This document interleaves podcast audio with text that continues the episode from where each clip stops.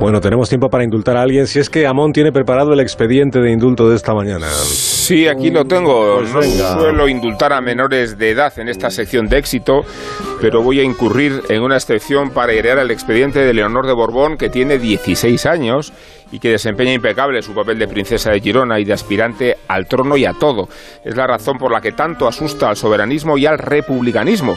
La degradación de la corona que había procurado la fase letal del juancarlismo han encontrado respuesta y el antídoto en el propio linaje, porque Felipe VI ha logrado asear la institución a expensas del destierro paterno y porque el porvenir de la monarquía se remite a la pulcritud de la princesa Leonor, sobria, carismática en su propia timidez y políglota.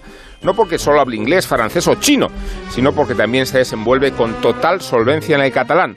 Por eso, por eso, deben pensar los ultras del soberanismo que Leonor es la niña del exorcista, en su don de lenguas, en la encarnación del incubo monárquico y en las cualidades de la bilocación. Guapa y lista, nótese el género de los adjetivos, no hace falta decirlo. O si hace falta, pues ocurre que la coyuntura hipersensible del feminismo favorece la condescendencia de republicanos y de los indepes, ya que tiene que haber un monarca, joder, pues que sea una mujer.